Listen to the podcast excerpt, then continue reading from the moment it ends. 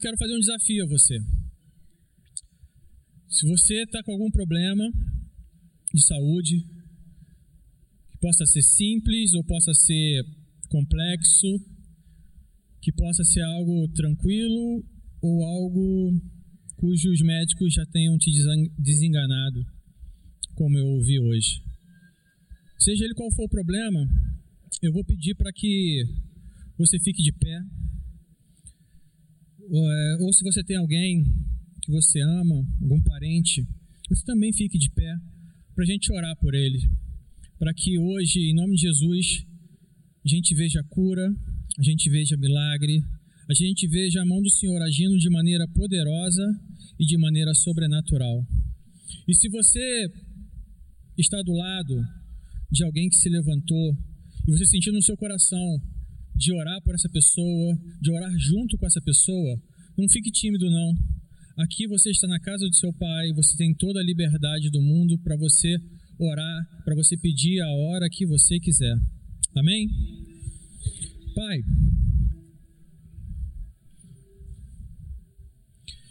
Em nome de Jesus, Senhor. Eu faço como teu filho Davi, que enquanto orava por seu filho, não parava de clamar, Pai. Eu sei que tem pessoas aqui que podem estar sofrendo muito tempo com essa doença. Eu sei que tem pessoas aqui que podem estar sofrendo dores, achando que não tem mais jeito, ou seu parente distante ou seu parente próximo sendo desenganado pelos médicos, Pai. E as pessoas dizem que não tem mais jeito. Mas, Pai, eu faço como teu filho Davi. Enquanto houver vida, Pai, enquanto houver um mínimo de esperança, Pai, eu vou te clamar, Senhor. Eu vou te buscar, Pai. Então, na autoridade do nome de Jesus, Senhor, está aqui o teu povo, Senhor. Está aqui a sua igreja, Pai. Entra com a tua mão poderosa de cura, Pai. Nós repreendemos agora, na autoridade do nome de Jesus, toda enfermidade, Pai. O Senhor disse que levaria sobre si as nossas enfermidades, Pai. Então eu te clamo em nome de Jesus que o Senhor leve, Senhor, toda enfermidade. Doença, você é ilegal na vida dos teus filhos, ó Pai. Doença, você é ilegal. Que bate em retirada em nome de Jesus, Senhor. Espírito Santo, entra com conforto, entra com paz, entra com transformação, Senhor, em nome de Jesus. Câncer, bate em retirada, Senhor, em nome de Jesus, Senhor. Doenças psicossomáticas batem em retirada, em nome de Jesus, Senhor.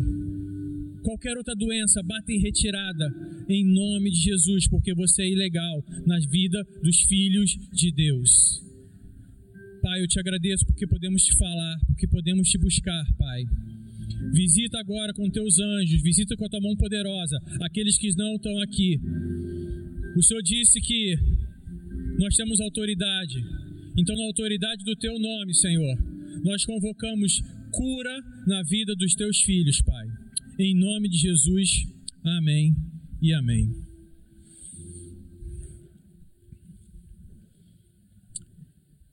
Gente, sabem aquela palavra que brota no coração e a gente vai desenvolvendo ela aos poucos.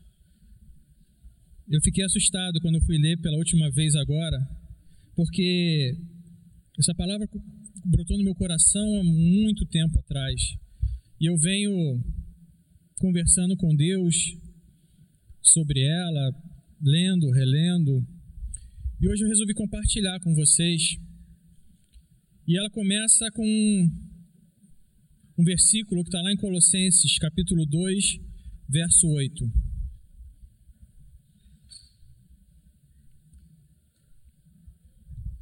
Que diz assim: Tenham cuidado para que ninguém os escravize a filosofias vãs e enganosas, que se fundamentam nas tradições humanas e nos princípios elementares deste mundo e não em Cristo. Pai, deixa eu orar mais uma vez, Senhor. Agora, de maneira específica, Senhor, para que essa palavra entre no coração dos teus filhos. E eu repreendo agora, em nome de Jesus, todo espírito roubador da palavra, Senhor. Que os teus filhos ouçam compreendam e entendam perfeitamente aquilo que o Senhor colocou no meu coração e vá de encontro ao coração deles, Pai. Em nome de Jesus, amém. O problema da igreja de Colossos, né, quando Paulo escreve aos Colossenses, não era só a falta de fé ou sua sede por Cristo, mas eles tinham tanta vontade de, de conhecer a Cristo e entender seu reino, que começaram a dar ouvidos a todo tipo de teoria, de teologia que lhes era apresentado. Quando, na verdade, tudo que eles precisavam aprender, ou tudo que eles tinham que compreender, é que Cristo era o suficiente para eles. Em breve, na próxima vez que eu pregar, eu prometo trazer uma exposição sobre essa carta de Colossos. É, ela é maravilhosa, mas não vai ser sobre isso que eu vou trazer, falar hoje. E algumas perguntas eu queria fazer a vocês. Talvez vocês já tenham feito, ou talvez vocês já tenham ouvido algumas perguntas aqui. A primeira delas é no que se baseia a nossa pregação. Ou melhor, o que se baseia, o que tem se baseado a sua pregação. Vocês já pararam para pensar sobre isso? E quando eu comecei a parar para pensar sobre isso, eu lembrei muito das minhas aulas de filosofia. Quem aqui já teve aula de filosofia? Acho que quase todo mundo já teve aula de filosofia. Quem aqui já matou a aula de filosofia?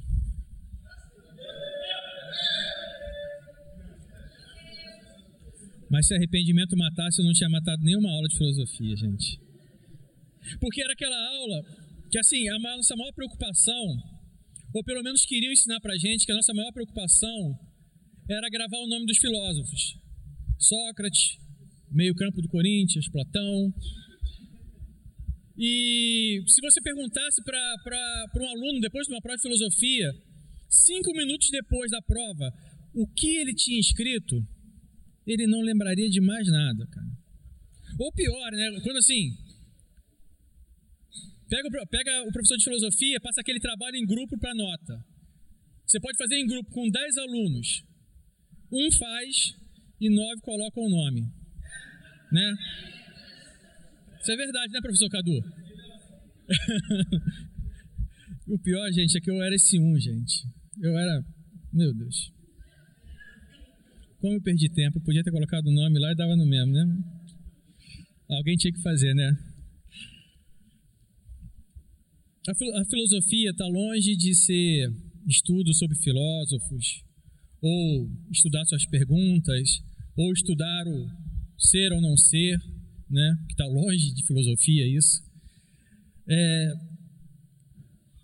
o estudo da filosofia, como eu pude aprender mais tarde, é apenas a arte de fazer perguntas corretas. E se hoje nós tivéssemos uma geração mais preocupada em perguntar do que preocupada em achar respostas, talvez o número de pessoas que conhecessem a Cristo fosse muito maior. Porque quando buscamos respostas, estamos focados em perguntas feitas por outros para perguntas que nem entendemos e que não mudam nem transformam nossa vida em nada. Mas quando você faz as perguntas, elas são frutos da sua busca. Elas revelam sua intimidade com Deus, elas revelam o seu nível de maturidade e o quanto você o tem buscado.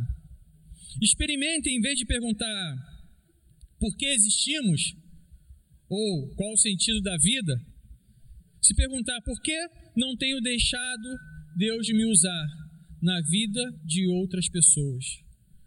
Ou, em vez de perguntar por que Deus é bom ou por que Deus é justo, né, ou como Deus é justo, por que não se perguntar, eu sou realmente bom?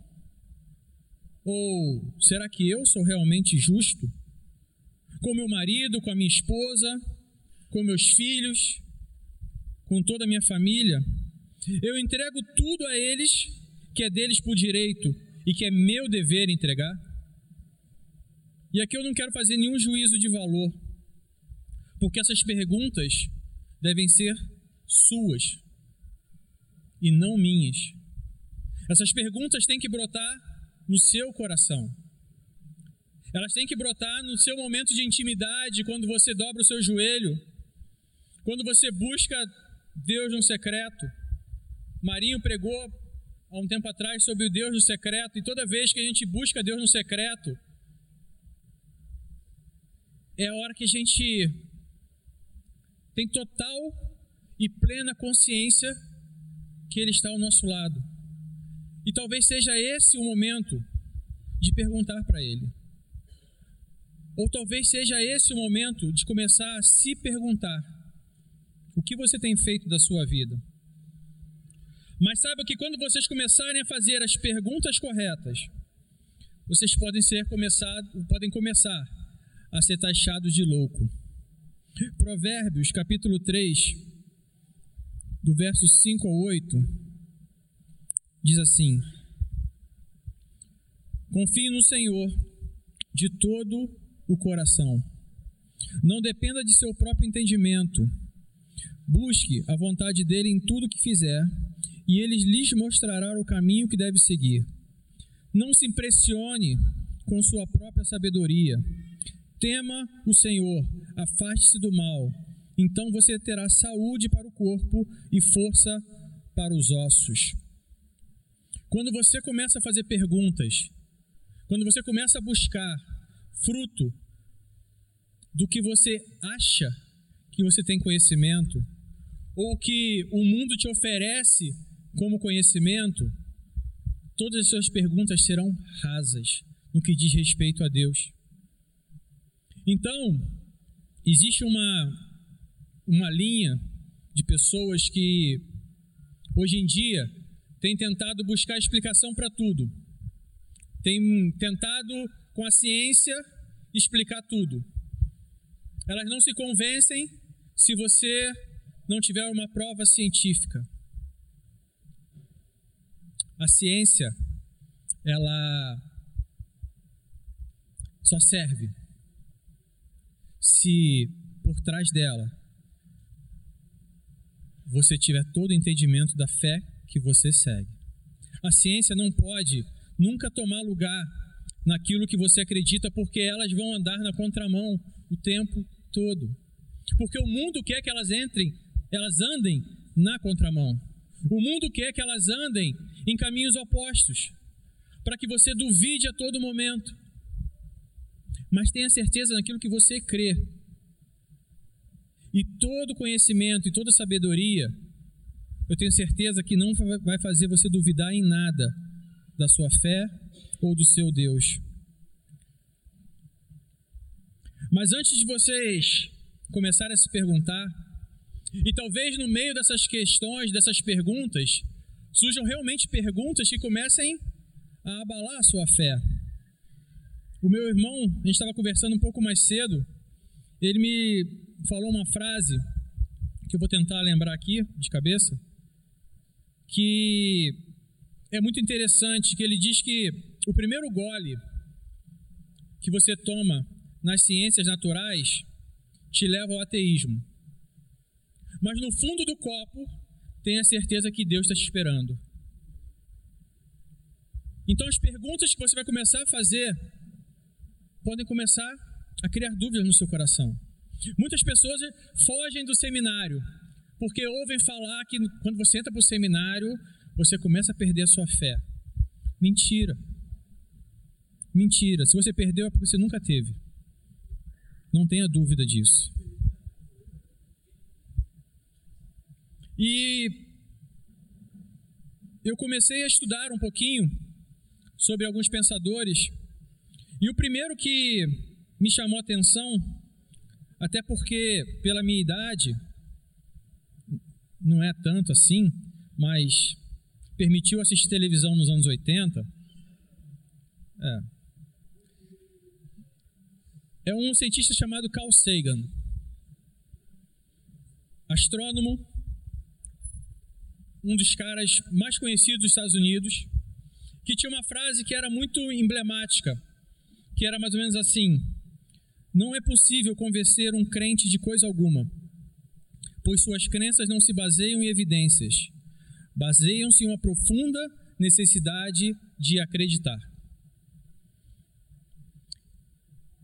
E você pode analisar essa frase e achar que ela está detonando com os crentes. E se você acha isso, bem-vindo ao clube. Porque de primeiro eu também achei que ele estava detonando os crentes. Mas, se você parar para refletir, nós realmente, simplesmente acreditamos. Não tem como você explicar para ninguém o que você sente quando esse ministério de louvor está aqui adorando.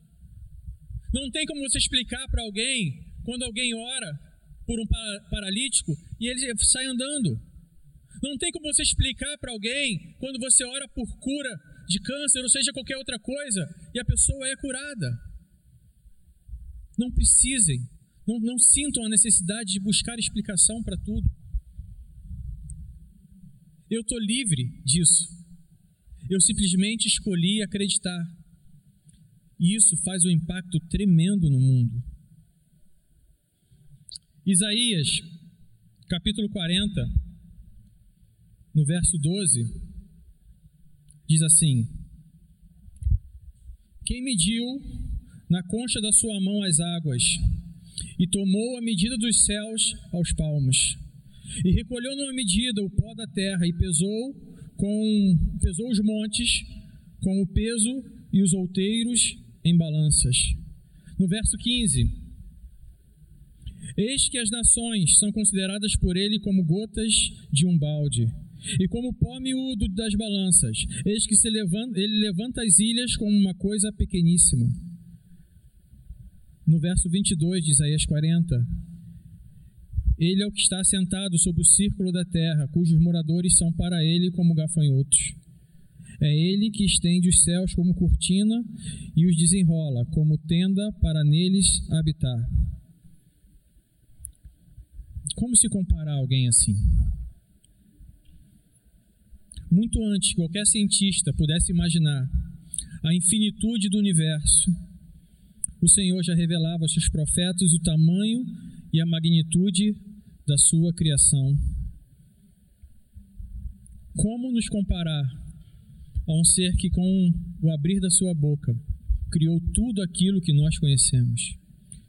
Então, se Carl Sagan diz que nós somos pequenos, talvez querendo diminuir a nós, eu falo para ele: nós somos pequenos sim. E talvez ele também diga que nós somos passageiros. Mas o Salmo 78 também fala isso. O Salmo 78, 39 diz: Porque se lembrou de que eram carne, vento que passa e não volta Olhando para o tamanho do Deus e nossa condição de apenas um vento que passa e não volta, realmente, talvez pudéssemos também pensar que somos insignificantes. Mas aí é que Carl Sagan erra muito longe. Porque no próprio Salmo 78, ele diz que só não nos destruiu seu povo, porque se lembrou que éramos carne. Um homem caído, contaminado pelo pecado, afastado de Deus, mas ainda assim, a sua criação.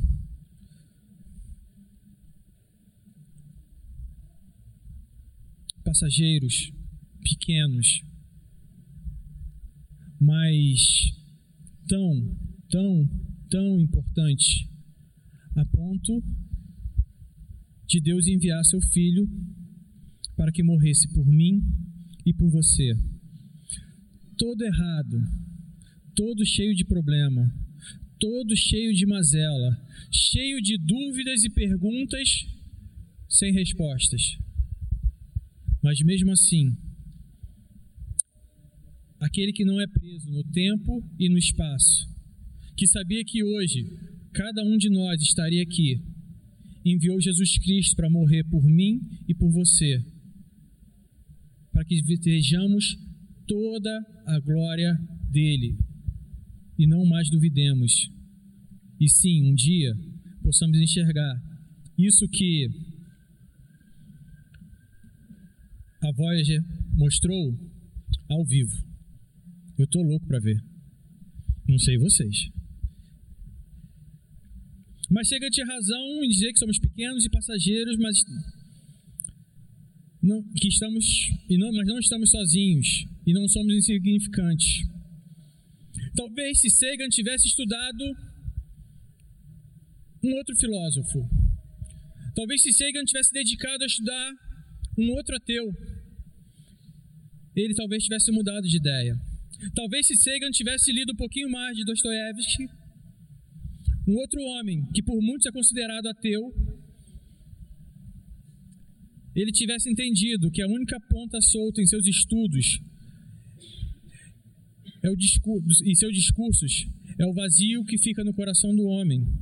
E esse vazio é do tamanho de Deus. Certa vez, ele, certa vez ele escreveu que o povo pediu que Jesus lhe desse pão e circo. Mas ele se recusou a fazê-lo. A decisão de seguir a Cristo tem que ser tomada em solidão e ansiedade. Cada pessoa tem que enfrentar por si a angústia de um mundo sem Deus e, na solidão do seu próprio coração, entregar-se a Deus pela fé. Esse é o discurso de um homem que sofreu perseguição. Esse é o discurso de um homem que apanhou da vida, que teve sua fé destruída, que teve sua fé, sua fé corrompida por uma educação rígida, dura.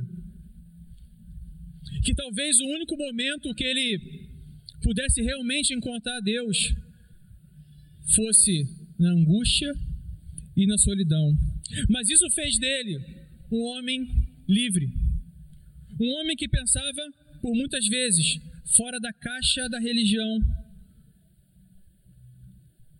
por muitas vezes considerado um ateu e vendido para o mundo dessa forma, apenas porque consegue enxergar Deus de uma maneira totalmente especial, como eu disse, completamente fora da caixa, sem o oba-oba, sem o glamour dos templos ou os discursos bem elaborados, apenas uma entrega total pela fé a ponto de preencher esse vazio no coração dele, que ele tinha certeza que só Deus poderia preencher. Eu queria ler por completo 1 Coríntios 13, se você não leu, talvez você não tenha tido oportunidade, leia. É um exercício de amor e um exercício de compaixão para com você ler esse texto. Mas esse texto é uma aula que fala justamente sobre esse preenchimento. O que adianta riqueza, o que adianta caridade, o que adianta conhecer toda a ciência ou ter fé, se o seu coração não estiver preenchido com um amor sem igual com amor que só pode ser encontrado em Cristo Jesus. E ao se deixar ser dominado por esse amor, você fica livre das correntes dos falsos mestres e das religiões que mais aprisionam do que apresentam a Jesus Cristo. Por isso, homens livres dessas amarras conseguem ter uma visão diferente de Deus e muitas vezes são marginalizados por isso. Deixa eu contar um testemunho para vocês. Nós temos um ano e meio de Dunamis. E as pessoas olham para a gente, muitas vezes não veem o estereótipo de, de um pastor de muitas igrejas. Eu até pareço às vezes, pastor Marlon não.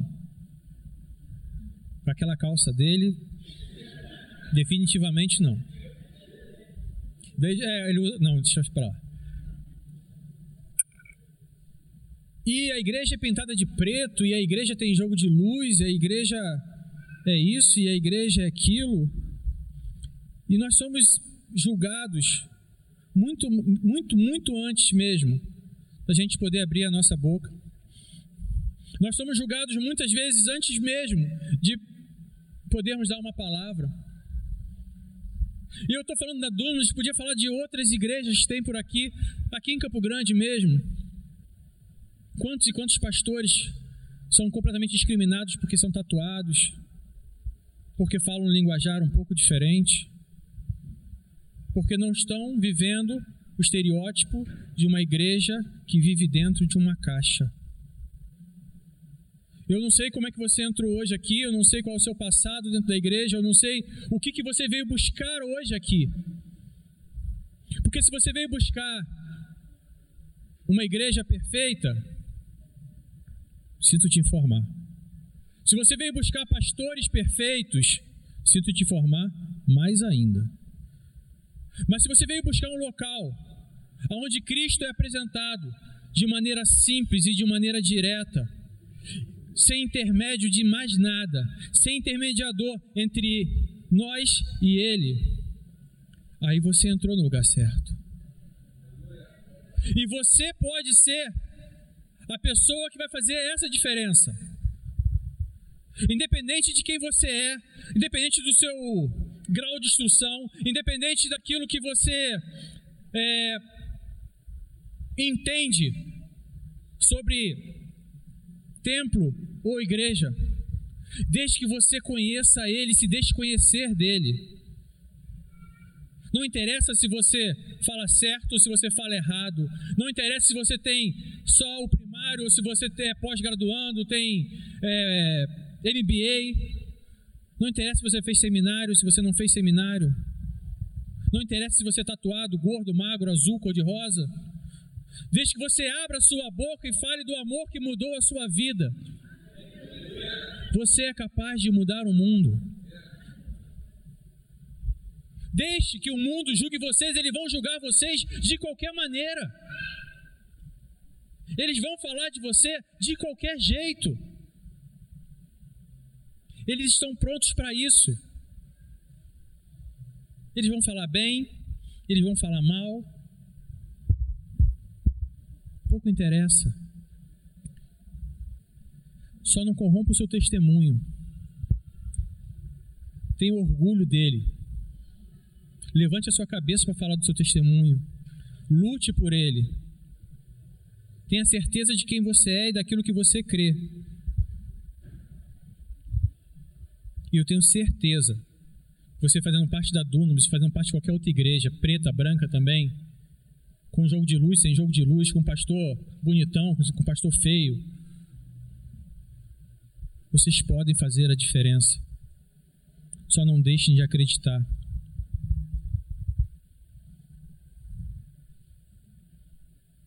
por fim, falar de um outro filósofo, escritor, que acabou louco de pedra, completamente insano, mas que nos olhos certos, com os olhos que são transformados lá em 1 Coríntios 13, é capaz de transformar vida de outros cristãos com a mensagem que os ateus adoram transmitir, que apresenta um Deus criativo, como poucos acreditam. Nietzsche, talvez um dos maiores expoentes do ateísmo, com frases duras a respeito de Deus. Mas será que eram frases falsas? A primeira delas é a seguinte, estou parafraseando um pouco. Eu não posso crer em um Deus que não saiba dançar. Eu também não. Então eu e Nietzsche estamos juntos. Se ele é ateu, deu ruim para mim. Porque eu também não posso crer num Deus que não possa dançar. Gênesis 1, 2 diz que ele pairava sobre as faces das águas. Eu não consigo imaginar Deus como um robô, fixo, estático, eu só consigo imaginar um Deus livre. Fechem seus olhos um pouco. Imaginem no Gênesis. Imaginem se vocês tivessem a oportunidade de estar lá no momento da criação. E quando Moisés fala que Deus pairava sobre a face das águas, como vocês conseguem enxergar Deus? um Deus general que marchava sobre a face das águas? Ou o Deus livre, como nós vimos aqui o ministério de louvor, como nós vimos aqui o ministério de dança, fluindo sobre a face das águas? As pessoas que dizem que Deus não dança, talvez digam também que ele não fale, ou que ele não ande, Ou que ele não possa se comunicar com você hoje em dia. Ou que ele não cante. Ou que ele não te console. Ou que no teu momento de choro não te pegue no colo. Ou que no teu momento de alegria não comemore contigo ou pule com você. As pessoas que dizem que Deus não dança são as mesmas que não conhecem o Salmo 37, que diz que ele dá gargalhadas, em algumas traduções, ou que ele ri. São pessoas que vivem presos dentro de uma caixa, impossibilitadas de enxergar um Deus maravilhoso. O Deus que elas enxergam está muito longe, com a barba branca e com um raio na mão, pronto a fulminar todos aqueles que são pecadores. Não pense que essas pessoas não existem. Existem. E muitas delas querem jogar um fardo sobre a igreja que nem mesmo elas são capazes de carregar. Então, como está escrito lá em Colossenses, tenham cuidado com esses mestres. Tenham cuidado com essas pessoas. Nas palavras de um ateu, se você entende o Deus que você serve, você consegue enxergar maravilhas. Mas talvez a frase mais famosa de Nietzsche seja: Deus está morto. Essa frase tem assombrado os seminaristas há muito tempo.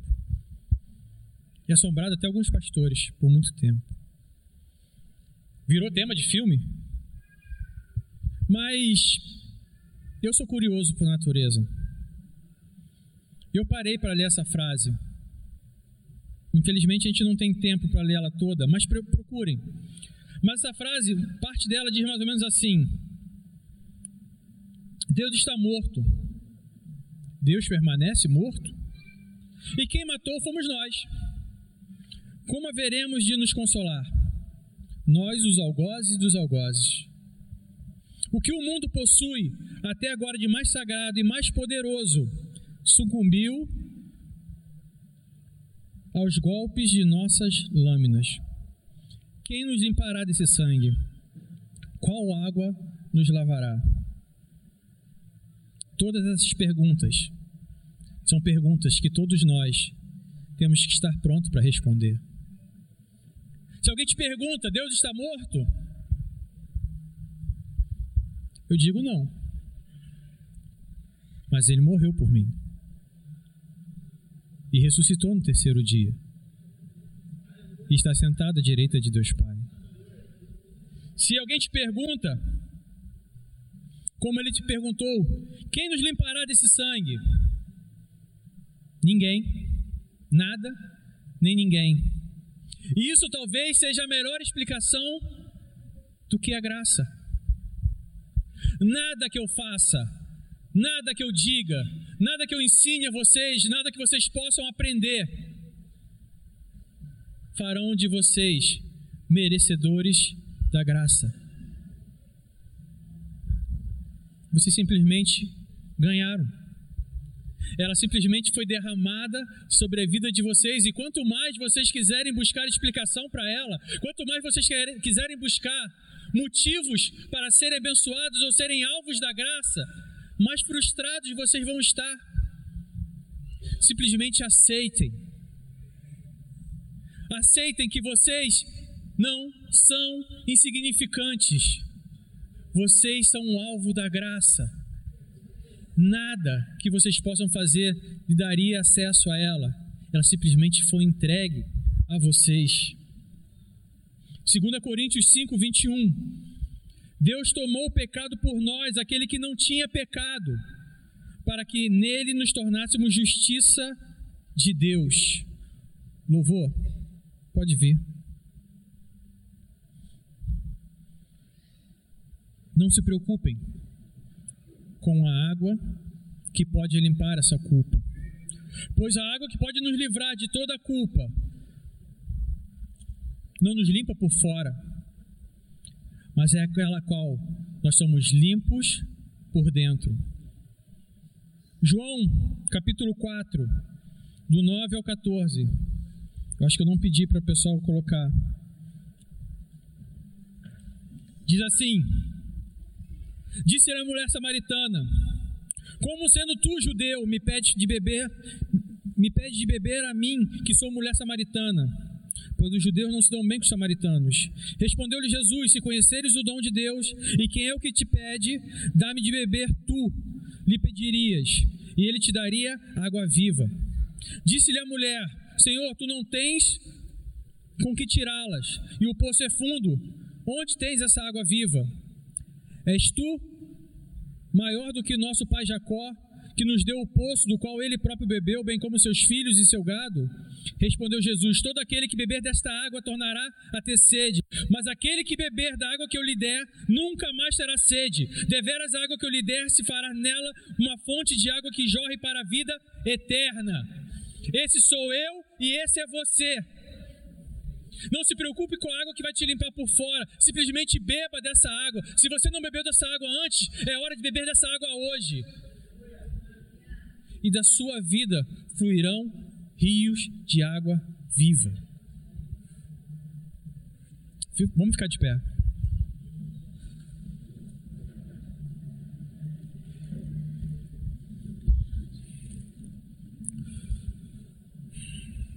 Talvez você esteja nos visitando hoje pela primeira vez. Talvez você estivesse vindo aqui esperando um culto tradicional, com exposição bíblica. Eu prometo que não é sempre assim. Ou talvez você não nos conheça tão bem, tenha entrado aqui hoje esperando uma mensagem de autoajuda que te fizesse economizar uma grana do terapeuta. Aí realmente você não conhece a gente. Ao invés disso, você veio e ouviu que homens expoentes do combate a Deus podem, em seus estudos, afirmarem que Deus existe sim. Mesmo em seus corações, a mensagem deles tente dizer o contrário. Eu não vim hoje aqui com a intenção de defender Deus. Deus não precisa de defesa. Ele escolheu ir para a cruz. Ele escolheu se sacrificar. Ele escolheu se entregar.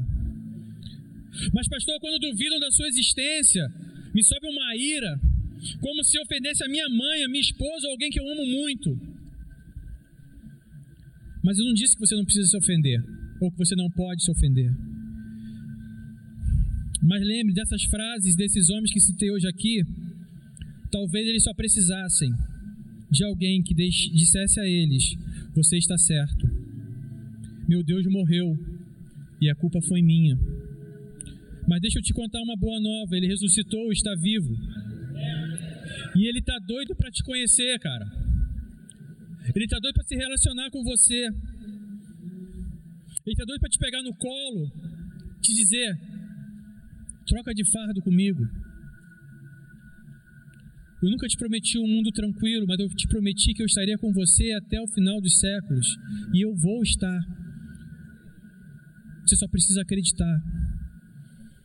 Um Deus que segurou o mundo na palma das suas mãos e bailava, bailava sobre a face das águas, muito antes do primeiro abrir dos olhos da humanidade. E mesmo assim, Ele escolheu te resgatar, bastando você somente escolher ser resgatado.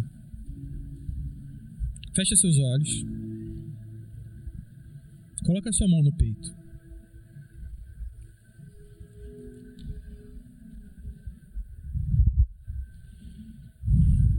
Pai, eis aqui os teus profetas, Pai. Eis aqui os anunciadores da tua palavra, Senhor. Eis aqui a tua igreja. Eis aqui o teu povo.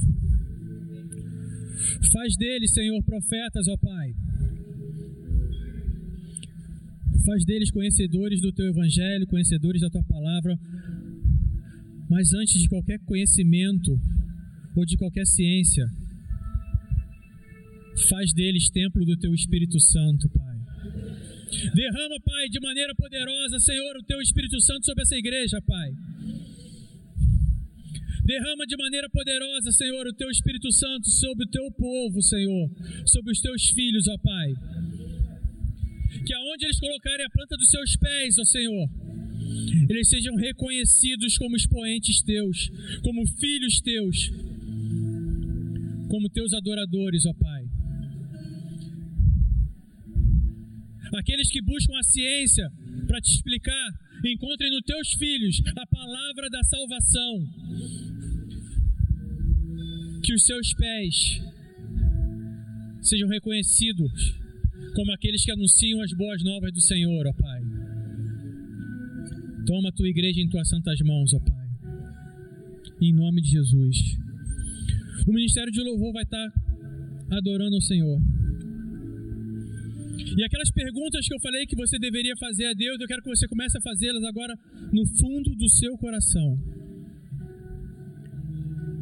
Mas se você hoje entrou aqui e nunca assumiu um compromisso com Jesus Cristo, ou se você entrou aqui afastado dos caminhos do Senhor, por algum motivo qualquer, você foi machucado, se afastou da igreja, acha que não tem mais jeito, acha que você não é merecedor, acha que seu pecado é maior do que o pecado de todo mundo. Eu quero que você ouça essa voz que está falando agora no seu ouvido. Essa voz que está batendo forte no seu ouvido, que está fazendo o teu coração disparar. Eu quero que você ouça essa voz. E hoje, em nome de Jesus, você assuma um compromisso com Jesus Cristo. E você faça dele seu Senhor e Salvador, mas acima de tudo, faça dele seu Deus, faça dele seu amigo.